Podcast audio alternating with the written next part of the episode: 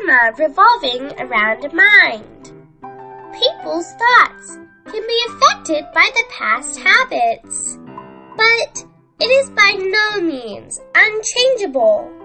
It could be changed by what we hear and what we think.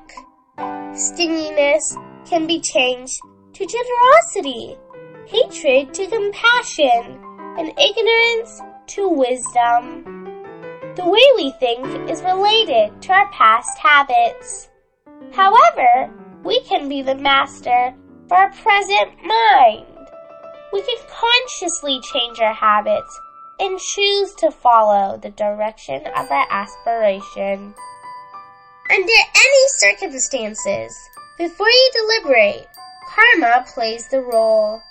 When you decide to make the decision, it is your aspiration that works.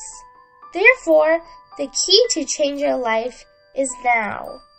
The core to turn around your karma is your aspiration.